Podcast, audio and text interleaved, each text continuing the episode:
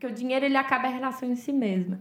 Você vai ali na padaria, você paga o pão, você não precisa saber o nome do padeiro. Quando você oferece uma troca, você, você acaba sabendo o nome, um pouco da história, e aí você entende a necessidade da pessoa.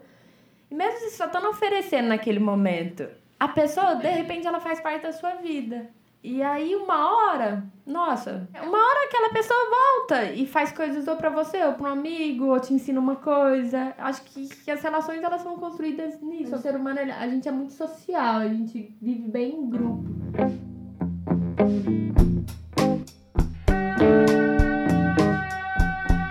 Seres de todos os reinos, estamos de volta para mais um episódio do Coemergência. Seguindo a nossa tradição de conversar com grandes seres sobre grandes temas, hoje o papo é sobre generosidade e a nossa convidada é uma especialista. Foi em virtude da sua generosidade que a gente conseguiu dar os primeiros passos para a criação desse jovem programa, depois de meses de ensaios mal sucedidos e hesitação por parte de seus integrantes, que neste exato momento abaixam as cabeças aqui ao meu lado em sinal de autocomiseração. Isso é mentira, porque na verdade eu tô sozinho aqui no estúdio gravando essa introdução. Teve gente que percebeu isso no último episódio e veio comentar comigo que era um pouco estranho, porque ninguém interagia com os meus comentários, aí não dá para saber se é piada, se eu tô falando sério, e por isso eu resolvi fazer uma coisa bem legal. Eu criei um banco de risadas aqui do nosso time e arbitrariamente vou começar a inseri-las em alguns pontos da minha fala que eu gostaria que vocês dessem risada. Eu acho que isso vai ser legal, porque deixa essa introdução mais para cima, deixa um clima bacana no ar, de descontração, também aumenta a minha autoestima e também influencia diretamente a sua sensação de bem-estar, porque nada como ouvir uma risada gostosa que nem essa daqui, né? Bom, para hoje a gente tem uma pergunta e um pedido. Você já está seguindo o Coemergência em algum agregador de podcast ou no iTunes, Spotify ou similares? Ainda não? Pois então, a Kaline, que além de fazer perguntas profundas, é a nossa fera das redes sociais, cotada aí para o Ministério das Comunicações do próximo governo, disse que esse é o melhor jeito de ser avisado ou avisado quando um episódio novo entrar no ar. Ou você pode decorar os dias do mês, quintas-feiras a cada 15 dias, por exemplo, hoje é dia 29 de novembro, então o próximo chega em 13 de dezembro e assim por diante mas esse pode ser um método mais cansativo. Outra coisa que também vai ajudar muito a gente, segundo a ministra Kaline, é que se você pode separar 90 segundos do seu tempo para deixar uma recomendação no aplicativo que você usa para ouvir os podcasts. Eu, por exemplo, uso um que chama Castbox. Então vou fazer uma aqui agora rapidinho e você me acompanha. Eu abri o aplicativo, buscando aqui por coemergência, já encontrei. Agora eu vou em comentários e tá lá, eu posso colocar podcast show de bola. Top mesmo. Topíssimo. Vale a pena. Galera fera demais. Maior resenha. É isso, tá lá o comentário. Você também pode mudar o texto, esse é um template que a gente está sugerindo para facilitar o seu trabalho, mas não precisa ser esse, você pode ser criativo, criativa. Então, se você der essa moralzinha no aplicativo, vai ajudar a gente aí ganhando relevância nessas plataformas e chegando aos ouvidos de mais pessoas. Outro jeito de nos acompanhar, caso ainda não esteja fazendo isso, é seguir a gente no Instagram, coemergência. A Manu que tá tocando a divulgação por lá, tá arrasando nos stories. Só magia top. ok, chega de brincadeiras, é hora de falar do que interessa e a conversa de hoje é com a nossa amiga Carolina Bernardes. Há alguns meses ela nos visitou, arrumou a casa com a gente, distribuiu as funções e aceitou o nosso convite para essa gravação e cá estamos com os motores funcionando a todo vapor. Quem é ela? Você pode estar se perguntando. Carol ela investe boa parte do tempo apoiando outras pessoas e ajudando elas a realizarem seus sonhos. Foi assim quando ela fez uma viagem pelo mundo com a proposta de não utilizar dinheiro, foi assim na experiência de gerir uma residência para artistas na Itália e continua sendo assim agora que ela está em São Paulo trabalhando com projetos e movimentos sociais. Ela também é autora do livro Mulher na Estrada, Liberdade para Realizar Sonhos, que está disponível gratuitamente na loja do Kindle da Amazon e onde ela fala sobre economia colaborativa, autonomia, sobre feminismo, sobre o valor das coisas, sobre pertencimento, sobre os causos que viveu nessas viagens todas e mais um monte de coisa legal. Introdução feita, bora conversar. Com vocês e conosco nessa mesa estão hoje Mica Farina nos, nas picapes, nos controles e nos toca-discos. Boa noite, Mica, como vai você? Boa noite, muito bem. Temos mais um convidado ilustre, Murilo Antonini, como vai você? Boa noite. Boa noite, tudo bem? Alisson Granja, um morador da dissidência, como vai, Alisson? Com frio. Com frio. Manuela Laranjeira também aqui conosco hoje, como todos os dias. Boa noite, Manu. Boa noite, pessoal. Marcos Teles, meu historiador favorito. Boa noite.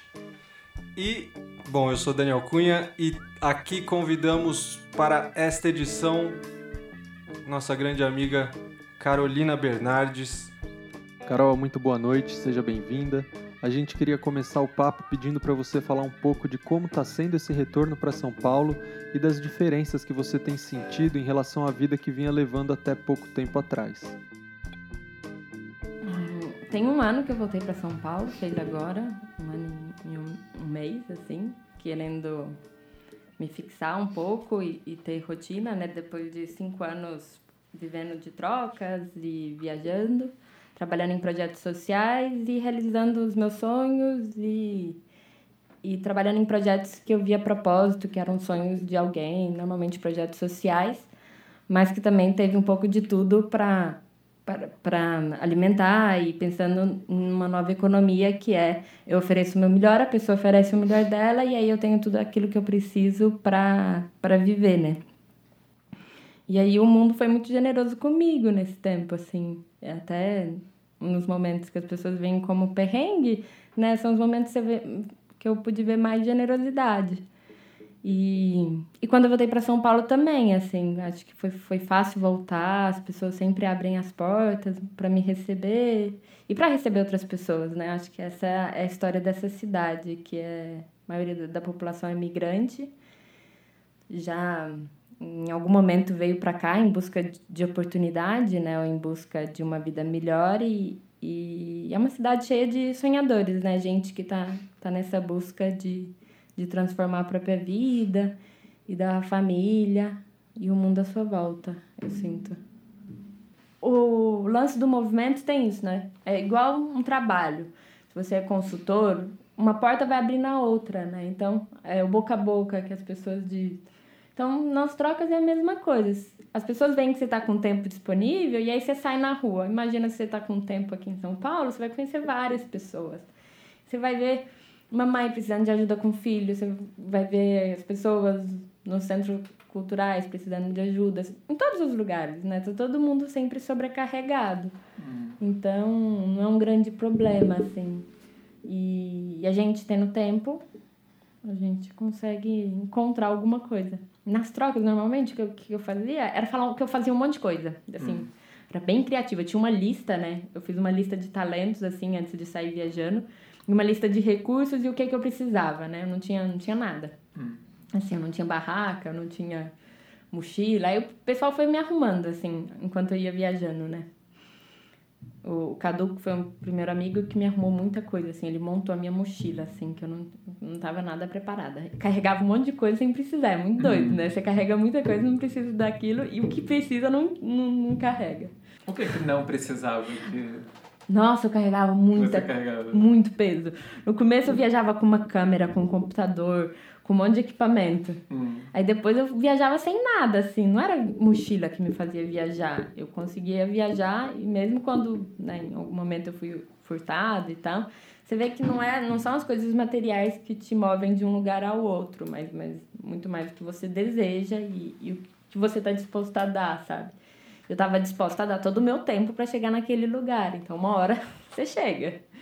E, e às vezes é trabalhoso, assim. Às vezes você fica 12 horas, um dia, no, no mesmo ponto da estrada para pegar carona. Nossa. Mas você, você conhece um monte de gente nesse percurso, sabe? Alguém passa vendendo alguma coisa, alguém passa e para, quer conversar.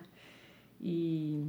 Então, não, não, não tem tempo perdido, assim. E mas é, mas é isso, assim, numa conversa e você precisa, chega num posto de gasolina, você precisa de, de comida, aí você vai lá e oferece, que você tem duas horas para trabalhar e pergunta o que, que a pessoa está precisando de ajuda, que as pessoas sempre estão precisando de ajuda. E aí você fala o que, que você quer, né? Eu tenho uma, hum, eu tinha, né? Eu nem faço isso mais hoje em dia nas trocas, mas às vezes eu faço, né? Tipo, alguém quer alguma coisa de mim, uma ajuda, eu falo, ó, o que, que você pode oferecer em troca? Só pra pessoa entender que, que, você, que ela também é abundante, né? Porque senão você fica no lugar de quem tá dando, sendo que as pessoas podem, mesmo que elas não vão dar, mas elas precisam saber que elas podem ter alguma coisa ofe pra oferecer. E eu acho que isso é muito importante, assim principalmente nos projetos sociais, né? Entender que todo mundo tem, tem coisas para dar. E, e não se colocar nesse lugar que é meio colonizador, né? De você tá indo oferecer, eu sou uma pessoa boa e tal, porque isso é mentira. Hum. É, e então, então eu sempre ofereço antes de pedir alguma coisa, né? E em negócio você faz a mesma coisa. Você vai vender um projeto, você fala, ah, eu tenho um projeto super legal. E você, você conta como é que é o projeto. Aí você fala, ah, mas para executar ele eu preciso disso. Aí você já joga e você já sabe no que, que a pessoa vai, vai ajudar. Então é uma lógica de mercado, assim. Só que você usa ele nas trocas, trabalhando com recursos e talentos, assim. E isso é abundante, né? Porque a economia não necessariamente ela é justa. Então, você, né, agora eu trabalho em Parelheiros. Parelheiros é uma região riquíssima de são Paulo, assim, de água, rio, cachoeira, tem tribos indígenas, tem pessoas muito habilidosas, tem Mata Atlântica, tem uma cratera, tem, tem, tem coisas incríveis. Mas, mas é visto como periferia, assim, como um lugar que necessita de ajuda. E, e não, lá não circula dinheiro, mas circula um monte de conhecimento, né? Então, então tem outras coisas. É um lugar que tem muita artista. É, é acho que tem aí uma, uma coisa de perspectiva, né? Então, quando você não tem dinheiro na jogada, você consegue ver, né? Todas as belezas daquele lugar, porque você não mexe com, com isso que é material e que é uma coisa recente, né? Que na história da humanidade, o, a unificação de peso, medida, moedas é bem recente. Esse teu trabalho em Parelheiros tem a ver com aquilo que você contou pra gente também sobre estimular é, que as pessoas descubram seus sonhos e possam colocar eles em prática também, né? E de você ter um olhar apreciativo, assim, das pessoas, começarem a desenvolver um olhar apreciativo por elas, pelas habilidades delas. Como que tem sido isso nos últimos tempos para você nesse projeto ou nos outros projetos que você tem desde que você voltou para São Paulo? É. é, a gente trabalha com jogo, né, onde as pessoas vão realizando sonhos nas comunidades, que e aí é isso, né? Tem que ser rápido, divertido, sem botar a mão no bolso. E as pessoas em Parelheiros são muito habilidosas nisso, né? Porque em, um lugar que nunca teve muito dinheiro, né? Essa habilidade é nata, assim. As pessoas juntam os amigos pro almoço e o almoço fica pronto quando bater a laje, assim. Então, então lugares onde sempre precisou é, de, de ter ajuda, né? Então, as comunidades, elas ensinam isso muito pra gente, assim, enquanto o centro, né? Hoje em dia a gente fala de criar rede, criar comunidade, a periferia sempre fez isso, então acho que a gente que tem que aprender com eles, assim, que tem essa habilidade. É, e lá a gente é um lugar que a gente está atuando com esse jogo onde a gente desafia os, os jovens a, a querer transformar a comunidade no que eles sonham. Então, os jovens são os protagonistas da história e a gente é meio gincana, assim, a gente só desafia, falar. Ah, a gente acha que né, todo mundo tem potencial de fazer. E lá tem muitas coisas. A gente participa de uma rede lá que é Chácara Santa Amaro, que eles organizam tipo uma ação global com mil pessoas por ano e utila, utilizaram assim 120 reais, sabe? E tem, tem dezenas de atividades e, e a comunidade toda vai, as crianças piram e fazem muita coisa sem usar dinheiro. Então isso já existe lá. A gente só brinca de, de levar jogos para isso, para instigar os jovens a, a fazerem o que eles já sabem melhor, né? Que é, que é aterrorizar. Só que às vezes é por um lado, né? A gente quer que eles aterrorizem, transformando a quadra num lugar melhor para eles brincarem. Transformando a praça num lugar melhor para estar. É...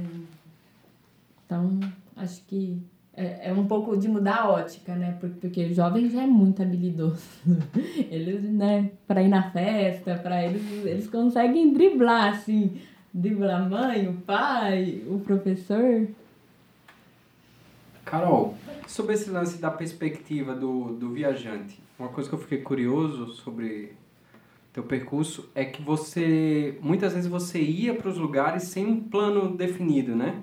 Com essa perspectiva de, de se relacionar através de trocas, sem intermediação de dinheiro, mas sem um plano e sem uma segurança. E, e eu fiquei curioso, assim, como é lidar com, com, a, com a viagem, com essas relações, sem essa segurança, que, que para a gente é, é um, geralmente é tão necessário, né? A gente precisa dessa base, assim, a gente tem que chegar num lugar já com a garantia de um lugar para ficar, a garantia gente, de, um, de um valor para a gente conseguir intermediar as, as transações, e você ia meio que sem essa expectativa, assim. Hum, para mim é curioso saber como é psicologicamente, assim, você chegar sem essa segurança. A expectativa eu acho que eu tinha, né? Eu sempre esperava que desse certo. Acho que eu nunca esperei que, que desse errado, assim. Mas não. A, viver com essa perspectiva, né, de não saber o que vai acontecer no dia seguinte, eu achava muito interessante, né? Acho que com 24 anos tudo é muito mais interessante que agora que eu tô com 30, né? E, e eu gostava dessa sensação, eu gostava de, de do desconhecido, assim.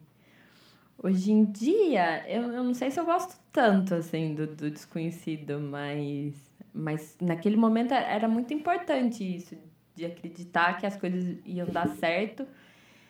E, e eu continuo achando que o, que o momento mais precioso é o aqui e o agora, né? É, se eu quisesse estar em outro lugar, eu estaria em outro lugar e não aqui. E eu estou muito feliz de estar aqui hoje, né, nessa sala com tantas pessoas queridas, mas viajando também, né? É, acho que é o maior problema do viajante é sempre querer chegar em outro lugar do que o lugar que ele tá, né? E o lugar que eu que eu sempre me encontrei sempre, nossa, eu gostava muito de pegar carona e conversar com os caminhoneiros, assim, era nossa, era maravilhoso, né? Era uma coisa que, que mais do que chegar nos lugares, esse processo, aquele ritmo de 10, 20 km por hora, você cruzar a Bahia, assim, que não acaba nunca, né? Você nunca chega a lugar nenhum, tipo, é muito devagar, a 101, aquele tanto de buraco, aquele lugar devagar, aí, aí normalmente os caminhoneiros, ou fruta, ou comprando coisa no meio da estrada, aí você vai chupando laranja. Aquilo é bom, sabe? Aquilo vai criando uma talvez uma intimidade, assim, uma conversa, porque a pessoa também precisa passar o tempo, aí você precisa ir conversando, aí ninguém quer, ninguém pode dormir, né? Porque eu, eu brincava que eu ajudava muitos caminhoneiros conversando, né? Isso que eu faço aqui, tipo, eu sempre fui tagarela, tagarela. E era muito útil, assim, quando eu precisava de uma carona e um caminhoneiro ia avisar para os outros, eles falavam no rádio. E ela vai conversando, assim, vai que vai. Você não vai dormir, não. E eu acho que era uma qualidade, assim, que eles viam, né? Eu acho que tem uns acidentes, assim. Porque o povo tava com sono e eu ia contando caso, né? Então, então acho que é o processo da viagem que, que foi se tornando mais importante do que chegar nos lugares. E aí você vai construindo as relações, né? O caminhoneiro já te deixa no posto de gasolina, já te apresenta para os frentistas e e aí os frentistas já te dão as dicas daquela cidade, e aí de repente você posta no Facebook e alguém já arrumou um lugar. E, e era uma vida muito de interação, assim, não tinha, na época eu não tinha, não usava o WhatsApp, acho que o WhatsApp não era 2013, 2012 a gente não usava, assim. Mas hoje em dia os caminhoneiros têm muito mais WhatsApp, né? É. Carol, desculpa te interromper, eu queria te explicar uma coisa. Mansplaining. Esse lance do, dos caminhoneiros, no teu livro, é, você fala sobre os, cam os caminhoneiros numa parte que está falando de vulnerabilidade, né? Geralmente essa coisa pedir carona pelas, é, pelas estradas do Brasil com os caminhoneiros pode ser uma coisa assustadora para muitas pessoas, ainda mais para uma mulher. É, isso para muitas mulheres é visto como uma posição de extrema vulnerabilidade. Nossa, mas você vai arriscar ficar pegando carona com o caminhoneiro o tempo todo? É, o é, que, que eles podem fazer e tal? E, e com certeza você já ouviu muitas perguntas sobre isso, você relata até no livro.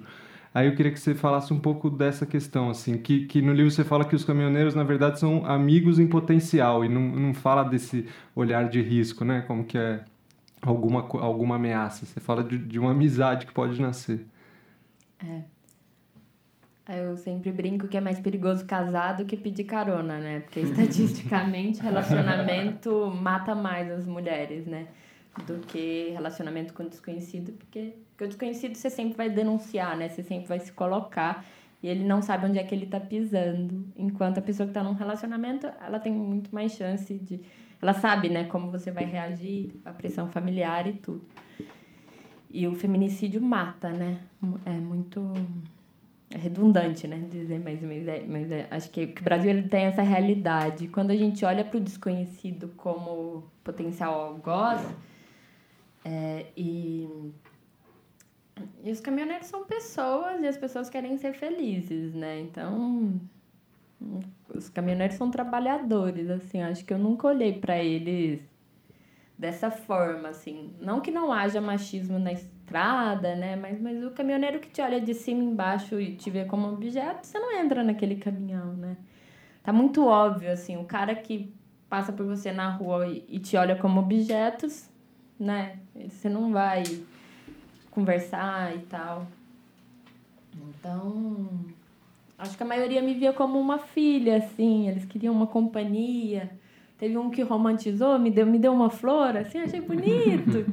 Mas, mas aí eu fiquei lá naquele posto de gasolina mesmo, agradeci, né? Nossa, nosso caminho tava se separando já. Mas eu achei bonito, assim, ele entendeu, ele me entendeu como um, um, um sujeito, né? Não era um objeto, né? Ele viu uma oportunidade ali. E são pessoas, né? Eu nunca me relacionei com caminhoneiros, assim, como, né? Mas mas com motoristas, sim, ciclistas. Mas caminhoneiro ainda não. Mas fiz muitas amizades, assim, e aprendi muito, assim. Eu tinha até um livro de frases de caminhoneiros, assim, que eu, eu ia anotando, assim. É, é muito... Eles têm muito conhecimento, assim. Você lembra algum? É, mês passado eu fiquei doente, né? Ai, o povo, todo mundo aqui em São Paulo muito preocupado, né? Você fica doente, eu, eu caí de bicicleta, bati a cara, fiquei com o olho roxo. Aí o povo me perguntava assim, mas você tem plano de saúde? Aí eu fa- falava, né? Eu tinha aprendido com caminhoneiro. Eu tenho. Eu acordo cedo, faço meu suco verde, faço exercício, ando de bicicleta. Isso aí que vocês têm é tudo plano de doença, é outra coisa. Mas plano de saúde, o meu tá organizadinho, assim, vou na feira toda semana. E tinha uma outra que era... Um outro caminhoneiro falou assim, que se você quer conhecer uma pessoa, dá poder pra essa pessoa, né? E é sempre essa oportunidade, assim, que eu ficava pensando, né? Quando você dá o poder, você, você vai lá e, e a pessoa reage de outra forma, né? Uhum. Não necessariamente, mas, mas aí você tá conhecendo um outro lado. Né? Qualquer oportunidade que você dá para as pessoas, você vai conhecer um outro lado. Né? Que a gente tem muitos lados. E então, nossa, eu aprendi muito com eles. E tem as gírias, né? Legal, assim. Vocês são tudo pé de break, né? Pé de break? Eu, eu não sou. Não? Não? Não? Pé, você é pé de break? Você é? Nossa, velho. Você não é pé de break? É uma merda ser pé de break, cara. É ruim. Não é? pé de break é que tipo, você atrasa o rolê, não é? Não, não, pé de break é porque os carros freiam e param. E o caminhão você freia e não para, né? Então todo mundo que freia e para é pé de, pé de break. Então. Ah, não, mas entendi. você tá levando só como carro, mas pé de break é uma gíria aqui em São Paulo. Falou, "Ô, o Alisson fez uma coisa errada aqui em casa, falou, "Ô, seu pé de break do gíria caralho. aqui em São Paulo? Não, gente, Pé em São Paulo break. não conta. pô. Sábado na porta da balada Black, incrível desfile de pé de black. Seja bem-vindo ao São Paulo Fashion Week. Tu tem que ser sagaz, a boa, fica ligeiro. Há sempre um pé de break disfarçado de parceiro de São Paulo. Ele é o único paulista que tem aqui nessa mesa? Manu é. Pé de break. Ah, Podem, é. podem procurar, podem procurar aí que Ninguém conhece, não. né? tá rolando, cara, direto. Então, então, então, de certo era um caminhoneiro paulista aqui. Aí. Você fala sobre as expectativas da, de dar certo. Né? Que você tinha uma expectativa de dar certo. E aí, assim, eu, eu tentei, é, enquanto você falava, pensar o que era dar certo, assim. É, eu entendi, assim, que o dar certo pra você era o percurso, assim. Não tinha algo...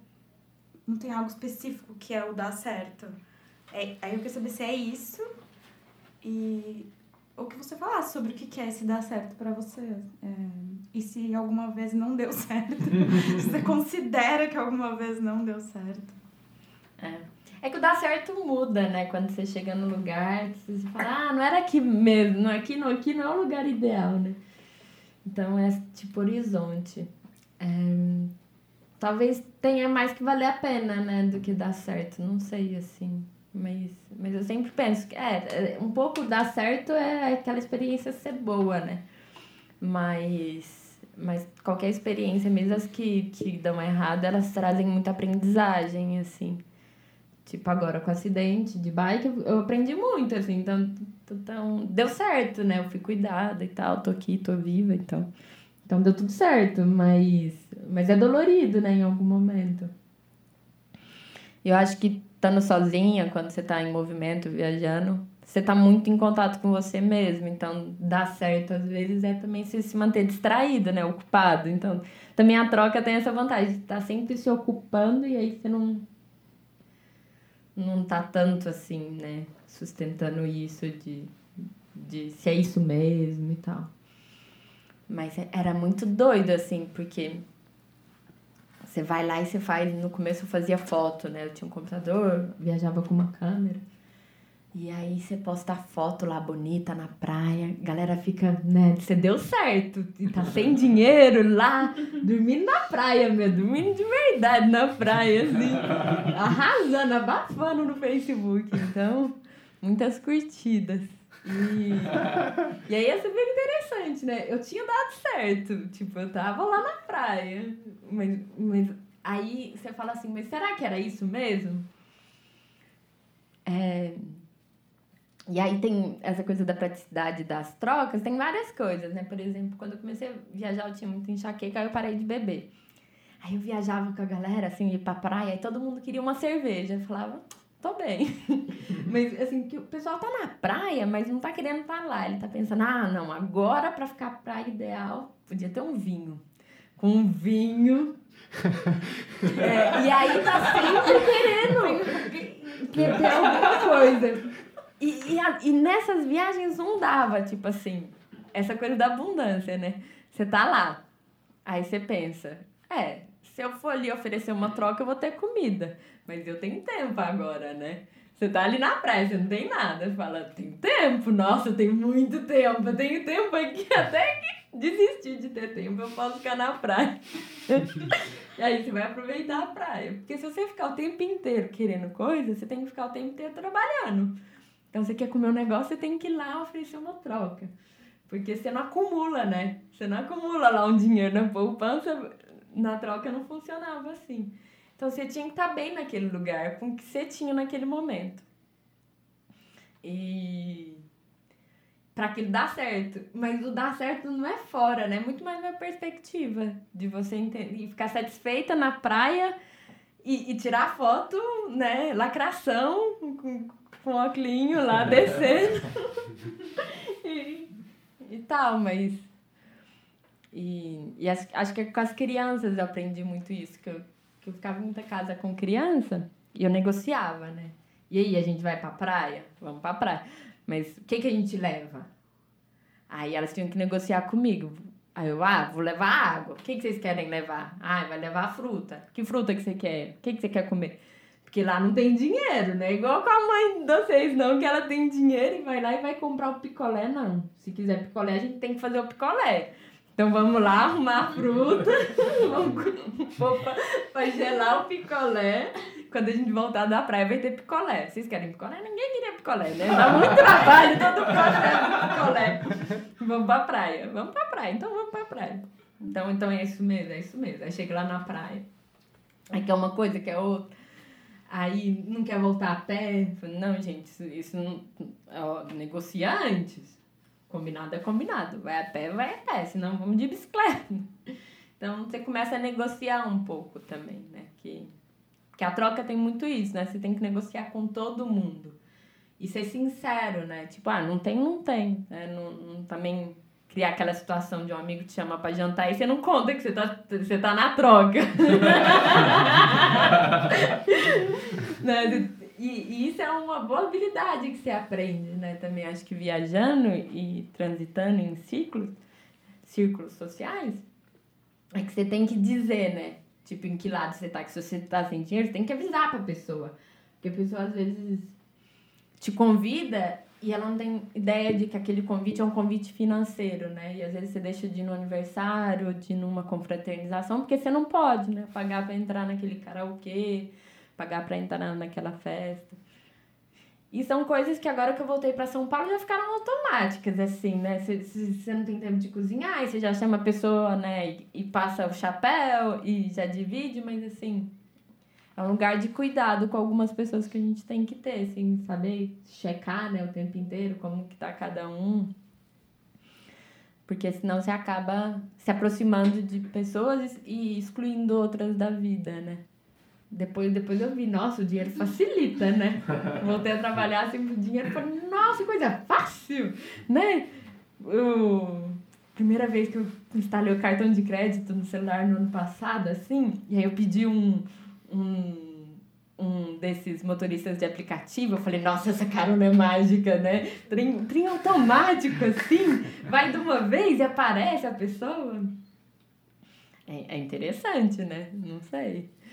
Mas, mas as trocas são legais, porque às vezes você entra no aplicativo, você pode continuar no telefone, você, você pode viver o, o lá, o então, né? Enquanto na carona, não, assim, os caminhoneiros até reclamam alguém entrar no caminhão. Um caminhoneiro uma vez me disse assim, entrar no, entrou no caminhão e não deu bom dia, achando que é ônibus, né? Tipo assim, porque, porque tem a ver uma relação, assim, de, de, da pessoa, a pessoa parou, né? Uma troca ali. Ele parou, ele quer companhia, que você tá precisando de um transporte. E tá meio combinado, assim. Então você tem que dar bom dia, você tem que conversar, né? No, no ônibus, no Uber, no... Você não tem, né? Você pode ser. Você pode continuar em você, continuar no celular. Você, não tá se doando. Você pode, né? Mas você não tem nenhuma relação ali. Faz sentido? Não sei se explicou. Não, nem um pouco. Faz muito. Se você fosse viver uma vida que fosse inteira desse jeito, assim, cada vez que você precisa de um transporte, você tem que pedir, oferecer algo e tal. E outro em que, dá sem, que sempre tem um aplicativo para tudo. Você acha que se esse fosse o único fator que, que faz diferença, assim, qual teria sido mais feliz, levando em conta o quanto você aprende em cada processo e tal? Ah, eu acho que pegar carona continua sendo a coisa que eu mais gosto. Na vida? É, eu, assim, nas viagens, eu viajei agora pra África do Sul e não peguei carona, assim. É, é, é, é sem graça, assim, você viaja no país... Nos países mesmo que eu só passei de cruzei de carona, eu sinto que eu conheço um pouco daquele país, eu, aquele lugar passou por mim. Num país que eu não me expus né, ao país, às pessoas, e que eu me mantive nesse, nesse lugar que, que sou eu e são as minhas perspectivas, e não um lugar de escuta profunda do outro. Eu, a África do Sul não me atravessou, assim, eu, eu fiquei com medo, assim, ficou, ela tá lá, eu tô aqui, assim, Você foi pra África do Sul sem carona. sem carona, Não de, de avião passando Airbnb, dava pra... não tinha, não. Nossa, nem lá, lá é um lugar que eu fiquei. É, acho que aí tem várias coisas, né? Acho que tem momentos da vida que você tá mais preparada para situações de pressão do que outros. Hoje em dia, tô gostando da minha rotina e eu fico bem nela emocionalmente, né? Falando em emocionalmente, essa coisa, a viagem, é, não sei se é uma coisa tão recente, mas ela se transformou numa coisa muito romântica, assim, né? As pessoas pararem, largarem tudo e falarem, vou, vou viajar o mundo, tem, como se isso fosse um, um fim em si mesmo, como se isso fosse é, criar o propósito que muitos estão buscando, um, um significado na vida que muita gente não está encontrando na, na vida diária, na vida comum, e aí pensa, não, eu vou largar tudo e vou viajar porque, porque outras pessoas já fizeram isso antes e falaram que isso foi o que resolveu a vida. Queria que você é, falasse um pouco dessa perspectiva. O que, que você acha? Se isso faz sentido, ainda tendo em vista é, a gente reconhecer, e aí também da sua experiência, de que por mais que a gente vá para qualquer lugar, a gente está indo com a mente que a gente tem, né? Então, para qualquer lugar que a gente for, se eu vivo aqui com muita ansiedade, se eu vivo com raiva, se eu vivo com medo dos outros, é muito difícil que isso não vá se manifestar na viagem também, né? Isso vai aparecer na viagem e aí a gente vai ter que lidar com isso na viagem. A gente só mudou de lugar. Essa é o que eu acho, né? É isso que você me disse. Eu agora. Aí você me disse Podemos isso, faz passar para a próxima pergunta. Ah, nesse aspecto, Dani, eu não sei se eu concordo. Eu acho que quando você está fora do seu ciclo social, fora do lugar, do seu lugar, da sua zona de conforto, talvez alguns padrões não se repitam. E então, para mim, viajar não, não, não é um deslocamento no espaço, né? Mas é um deslocamento de, de sair do, do seu lugar comum, né? Do seu lugar de sempre, porque aí você tem oportunidade de mudar padrões. Então, eu acho que assim, se uma pessoa que mora em São Paulo nunca frequentou, vai, o CCSP e passa a ir lá, assim, ele tá saindo do lugar dele, essa pessoa tá saindo do lugar dela, eu acho que ela tem uma oportunidade de viajar sem sair de um, de um espaço físico, assim, mas, mas saindo desse, desse lugar comum, né, de, frequentar os mesmos lugares, às vezes no celular, sem estar convivendo com a pessoa que está do lado no ônibus, ela, ela tem uma oportunidade de mudar padrões de comportamento, assim. Eu sinto que, que qualquer mudança na vida, ela te oferece mudar de padrão, né? E aí frequentar o SEB, qualquer mudança, assim, de vida, oferece a oportunidade das pessoas mudarem. E aí viajar, ela pode ser uma oportunidade de mudar padrão ou ela pode apenas ser uma fuga para não mudar os padrões. É, isso vai da pessoa, né? Ela pode ser uma oportunidade de mudar padrão ou ela pode apenas ser uma fuga para não mudar os padrões. É, eu, eu não sei, assim, eu não posso dizer pela experiência do outro, né? Eu só posso dizer da minha. Eu acho que, que a viagem, ela passou por mim, né? Ela me atravessou, assim. E, e eu acho que qualquer oportunidade, né? Uma pessoa que quer se transformar, se ela encontrar isso na viagem ou se ela encontrar isso em, em alguma mudança no próprio cotidiano, né? Acho, que às vezes o, o ambiente que você tá é tóxico e você realmente pode precisar sair dele, sabe? Às vezes uma sociedade que tá doente mesmo, né? É, esse lugar de julgar o outro é muito difícil, assim. Mas eu sinto que tem uma romantização das viagens, né? Porque é isso, né? Você passa a maior parte do tempo errando. Você vai num restaurante, nunca vai ser o melhor restaurante. Você tá descobrindo aquele lugar, né? Enquanto em São Paulo eu vou. Eu sei o que, que eu posso esperar de cada restaurante, eu sei que eu posso esperar daqueles lugares que tem sempre show bom. Tem, tem um conforto no conhecido, né? E tem um conforto também no desconhecido, que é o fato de que a cada cidade que eu ia, que eu nunca tinha ido, eu podia me apresentar como uma pessoa nova, né? uma identidade nova. E tudo que eu falar, as pessoas vão acreditar. Isso é incrível também. Né? fazia isso? Eu? Nossa! Nossa, você não viu a apresentação que você fez de mim? O papel aceita tudo. E ainda tá no livro. Você vê, assim, tanto que as pessoas se enganam, né? Com, com, essa coisa da identidade. E, e é muito doido isso, porque, porque às vezes eu acredito, assim, eu falo, nossa, essa pessoa aqui, que coisa bonita, assinatura do e-mail lá, bonita. O Carol, eu fiquei, eu fiquei curioso também quando você começou a falar das trocas, né? Você sempre tinha algo para oferecer. E é muito fácil, né? É, a gente cair ou numa, numa visão meio utilitária, assim, ah, eu só vou oferecer se o outro oferecer. Ou a gente cair é, no outro extremo de, ah, eu só vou oferecer e não vou pedir nada em troca, né? É muito comum a gente se enganar com isso, né? É, como é que como é que é esse é, como que, que foi para você esse lance da troca assim porque à primeira vista é muito com, é muito comum assim né achar que é uma coisa utilitária Acho que é utilitária, não sei. Eu sou, eu sou um utilitarista, eu acho. assim. então, então sou, mas até eu entendo as minhas limitações, né? Então, então às vezes eu ofereço coisas sem saber na- no que, que aquilo vai dar. Porque a pessoa, sabe assim, você, normalmente Acho que qualquer relação que não que não acaba em si mesmo, né? Porque, porque o dinheiro ele acaba a relação em si mesma. Você vai ali na padaria, você paga o pão, você não precisa saber o nome do padeiro. Quando você oferece uma troca, você, você acaba sabendo o nome, um pouco da história, e aí você entende a necessidade da pessoa. E mesmo se só estão oferecendo naquele momento, a pessoa, de repente, ela faz parte da sua vida. E aí, uma hora, nossa, né? Eu vivo pedindo coisa no Facebook, assim, mil coisas. E, e é uma hora aquela pessoa volta e faz coisas ou para você, ou para um amigo, ou te ensina uma coisa. Acho que, que as relações elas são construídas nisso, que é meio utilitarista, né? Mas, mas o ser humano, a gente é muito social, a gente vive bem em grupo. E. Então é utilitário, né? A gente pensar que vai fazer um curso, mesmo que seja medicina, para ajudar os outros, mas também para viver daquilo.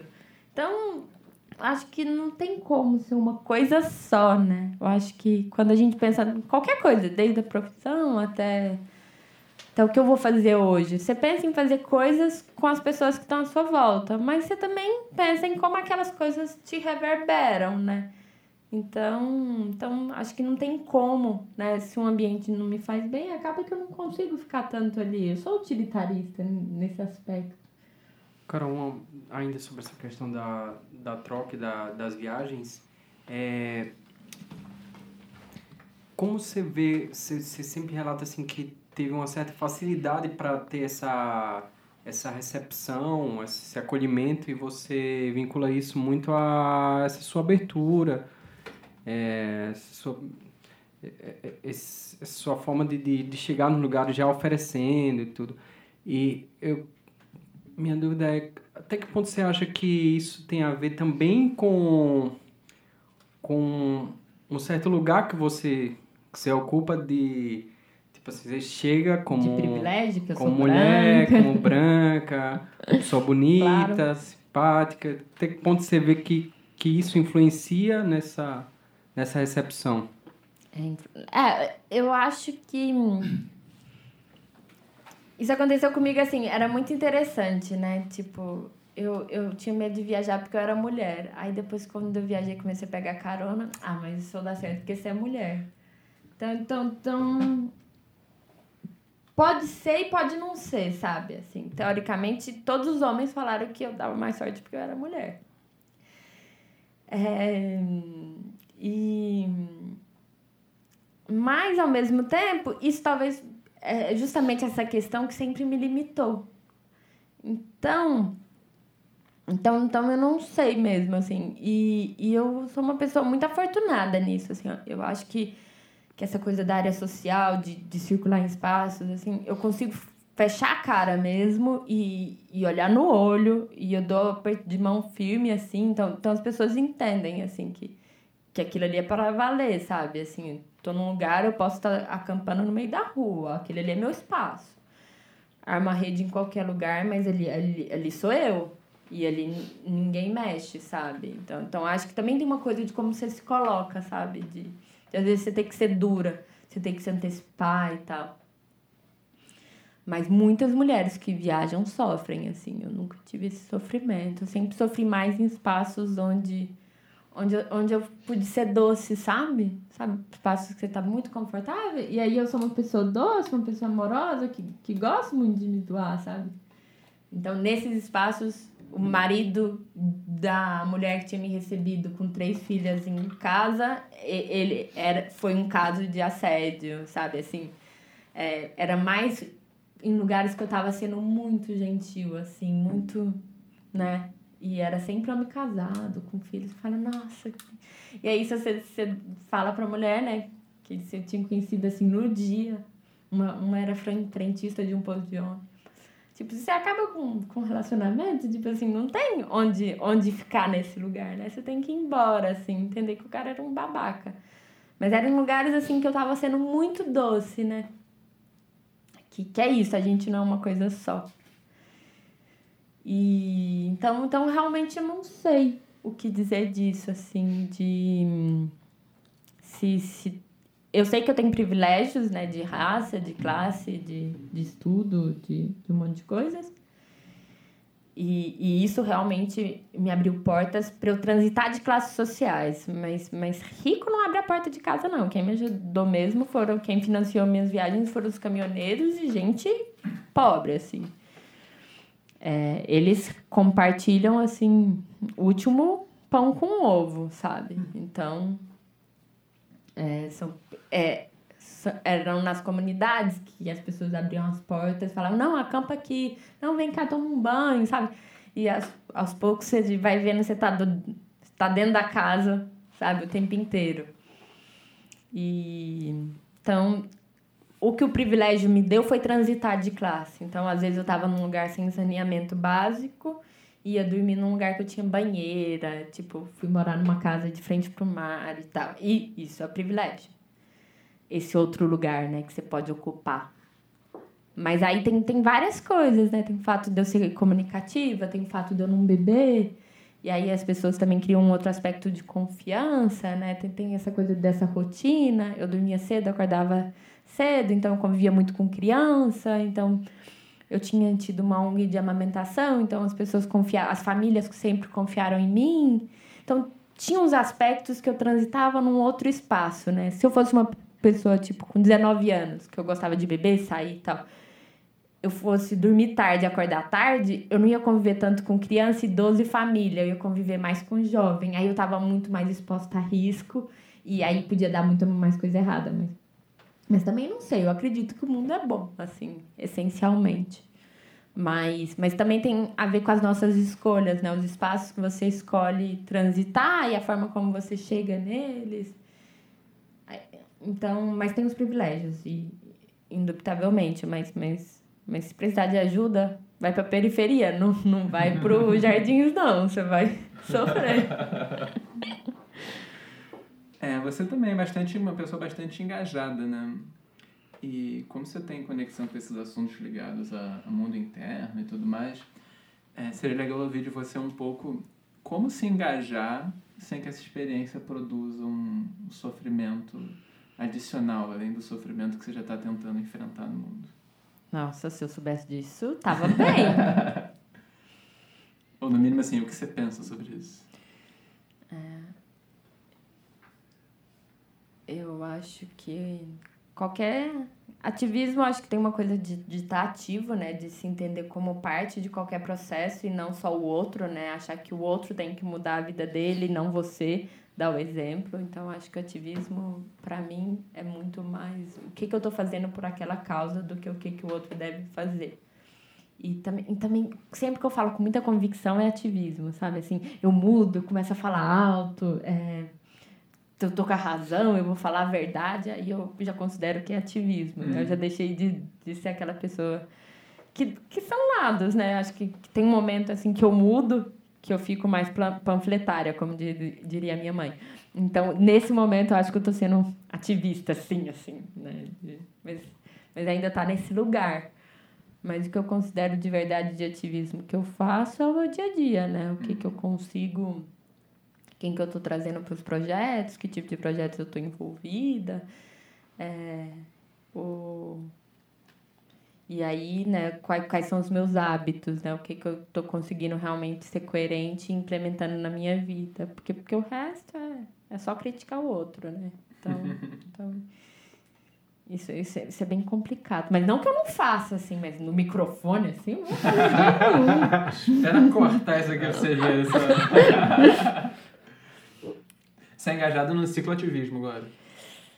Acho que eu já estive mais, já assim. Mais. Agora o projeto encerrou e eu, eu tô entendendo que, que eu encerrei, que eu tô. O SEB tá me fazendo bem, assim. Então, então eu sou, tô engajada com o meu bem-estar mais do que com, com o ativismo, né? Tô precisando estar tá bem. Hum. Acho que, que o ativismo ele precisa disso, né? Acho que às vezes você, você começa a trabalhar muito por uma causa e você fala, nossa, mas minha vida ficou bagunçada, eu não estou cozinhando tanto quanto eu gostaria, é, minha casa não está limpa, eu não estou dando atenção para os meus amigos, eu não fui ver minha família, tem alguma coisa errada, né? Aí eu pensei, não, não, vou parar com isso e agora eu estou cuidando mais desses, desses outros temas.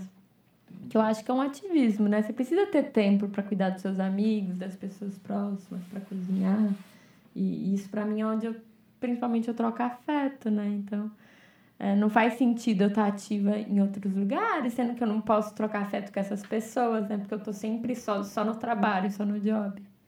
Então, então eu preciso, assim, do, de um tempo de cozinha. Então, eu, eu acabei me distanciando agora nos últimos meses, até porque meu, meu trabalho principal tem me tomado muito tempo, né? Eu estou investindo muito tempo nele, por escolha, mas estou.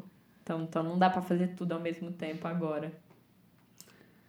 Isso que você precisa de um tempo uh, para cuidar de você, essa é uma é uma coisa que muitos ativistas percebem também, né? Não é um, não é um assunto que assim, ah, eu, eu tô uh, eu tô sentindo que assim, tô, no ativismo isso é muito comum, as pessoas perceberem que elas estão que elas não estão dando conta ou que elas muitas vezes elas estão tendo que forçar uma postura de que está dando conta e de que aquilo está funcionando, porque o ativismo tem uma coisa mais dura assim, mas né, a gente tá a gente tá pela causa aqui, vem o que vem, a gente vai até o fim.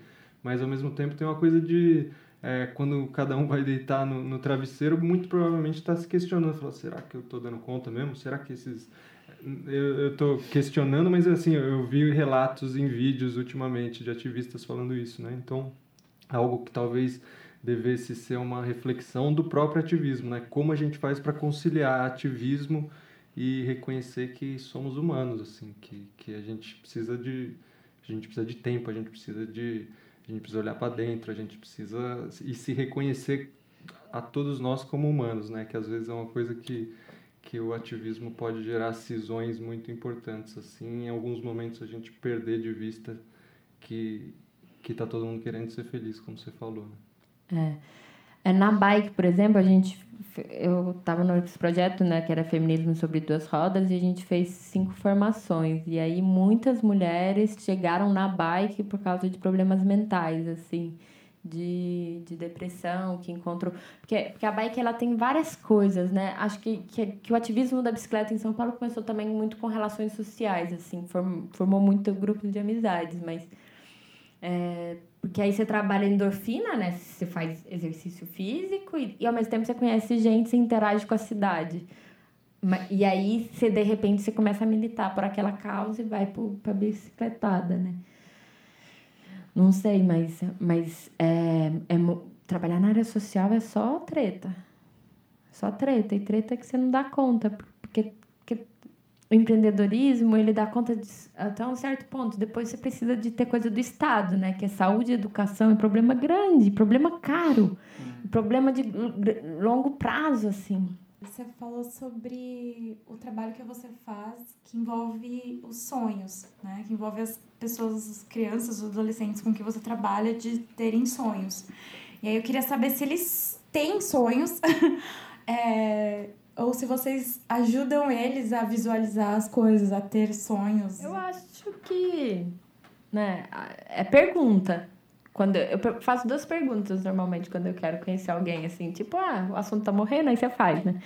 Aí uma é o que, que a pessoa faz para se divertir, né? Que aí não é, é fugir disso, o que, que ela faz como trabalho, mas tipo, para entender um pouco a pessoa e a outra é essa, qual que é o sonho, né? Para entender para onde que a pessoa tá olhando. E, e eu acho que essa. A resposta não tem importância, eu acho que sempre é a pergunta. É, e, e aí você demonstrar interesse na resposta, não, não tem resposta certa, né? É o que a pessoa está dizendo. Eu acho que esse processo é um processo construtivo, né? Se você está sempre perguntando do sonho, o que, que a pessoa quer, e sempre escutando ela, de repente ela, ela começa a levar a sério uma ideia que ela tem, né? E, e valorizar isso, né? Acho que esse é o meu papel. E não tem importância se o sonho dela é fazer um bolo, né? É, então tá, e se eu posso ajudar, né? Às vezes os sonhos das pessoas são simples. Uma amiga, uma vez, eu tinha um caderno de sonhos e aí ela escreveu que ela queria fazer coisas que ela nunca tinha feito. E aí uma delas era acampar, né? Aí na época eu tava namorando, aí eu liguei pro meu namorado e falei: Olha, ela mora em São Paulo, você vai ter que levar ela pra acampar, tem um sonho aí pra realizar. Ele foi levar ela pra acampar. Eu adoro fazer isso, colocar os amigos em fria, assim, de... Ó, oh, tem alguém que tá com um sonho ali que tá, tá, assim, fácil de você resolver. Mas eu acho que é isso, né? Aí depois ela já sonha com outra coisa. Ela viu que acampar não era muito a dela, né? Mas, hum, mas eu acho que é esse processo, né? De entender que, que você pode desejar as coisas. E eu acho que o sonho, às vezes, ele tem muito mais a ver com desejo do que uma grande visão, uma grande perspectiva. Mas, mas quando ele não te paralisa, né? Ele é importante, que aí você vê que você pode fazer coisas. Você pode chegar em outros lugares e, e aí eu acho que vai trabalhando a imaginação, né? Eu acho que o espaço vazio, o espaço da pergunta é mais importante do que a resposta. Carolina Bernardes, qual é o seu sonho? o meu sonho? Ah, acho que ele está sendo realizado nesse momento, né? Tá cercado de pessoas queridas, assim. Acho que é manter isso, né? E ter bons momentos e tá nesse caminho, né? De estar tá aprendendo, de estar tá trocando. Acho que estou realizando. É um processo. O que você faz para se divertir? eu vou fazer daqui a pouco, que eu adoro cozinhar. Cozinho todos os dias. Mas e... pra todos, né? E, e vocês que não estão aqui vão perder o meu risoto, tá?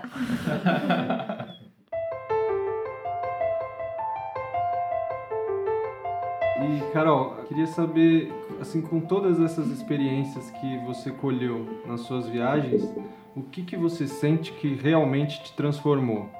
o que, que resultou na Carol que está aqui hoje? Assim? Mais do que as experiências em si, né, do que contar as histórias, mas assim, como um pano de fundo, assim, o que, que é que te transformou? É, acho que no começo eu não tinha ideia que seria possível, assim, quando viver de troca. Eu queria testar isso, né? Queria testar se dava para, em vez de, de comprar uma passagem, acreditar que eu ia, fosse para estrada e que eu ia chegar onde eu queria e, e que nada ia faltar. E assim, quando quando eu fui surpreendida várias vezes assim pela abundância, pelas pessoas me mostrando hum, outras formas de olhar o mundo, outras oportunidades e como a minha mente era limitada, né, nas possibilidades, é, e, e aí eu fui aprendendo, né, em cada espaço que eu que supostamente eu trabalhei, que eu fiz alguma troca, em vez de eu achar que eu contribuía, eu aprendia. Eu aprendi a fazer artesanato, aprendi a trabalhar em outro tipo de projeto e, e a aprender a identificar uma dificuldade de alguém e ver como que eu podia ajudar, né? Porque as pessoas, às vezes, elas têm clareza do que, que elas estão precisando naquele momento. Que seja escrever um projeto, fazer um orçamento, fazer um plano de negócio, coisa simples, assim. Uma mãe que precisa de alguém para cozinhar. E aí eu gosto de cozinhar. E aí eu passei a entender que é, como, como eu tendo tempo, eu podia ajudar as pessoas com quem eu cruzava na estrada, nas viagens. E em cada caso eu aprendia, né? Tipo, na cozinha, acho que cada cozinha é um laboratório. Então as pessoas vão te ensinando. Elas são muito generosas, assim. Ensinando um novo prato, é, ensinando como, como fazer. Como fazer qualquer coisa, né? Acho que quando eu trabalhava com empreendedorismo, acho que é um pouco disso, né? Você chega às vezes para ensinar alguém a fazer um plano de negócio e a pessoa tem 10 anos de experiência naquela área, assim, vai, vende pastel na feira. Tem muita experiência no próprio negócio, mas não tem uma experiência técnica, né? Então, você, você abre um olhar técnico, mas a outra pessoa tem experiência de vida, que te abre um olhar para a vida, para outras situações, outros, outras formas de se relacionar. E eu acho que é essa chavinha que vai virando, né? Que a gente acha que, que às vezes a gente não, não tem nada para oferecer e a gente sempre tem para oferecer e as pessoas também. E a partir de uma experiência de troca, você. Eu, eu, sempre. Eu nunca, nunca achei que eu, que eu levei prejuízo, pelo contrário, assim, eu sempre acho que, que, que eu tinha que ter feito mais coisas pelas pessoas, porque as pessoas são, são realmente incríveis. Foi maravilhoso, a gente está muito feliz. Obrigada, no, no estúdio.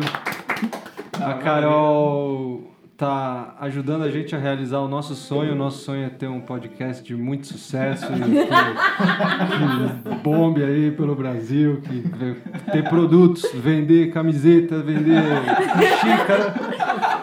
E a Carol, e a Carol tá nos ajudando, deu o, o empurrão inicial, tá dando um empurrão, outros empurrões agora que o programa já está no meio. dos caminhoneiros patrocinando. Carol, muito obrigado.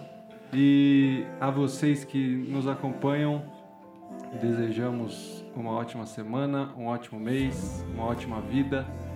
E nos encontramos no próximo episódio, se a impermanência permitir. Grande abraço. Grande beijo. Corta no permitir que tá ótimo. ハハハ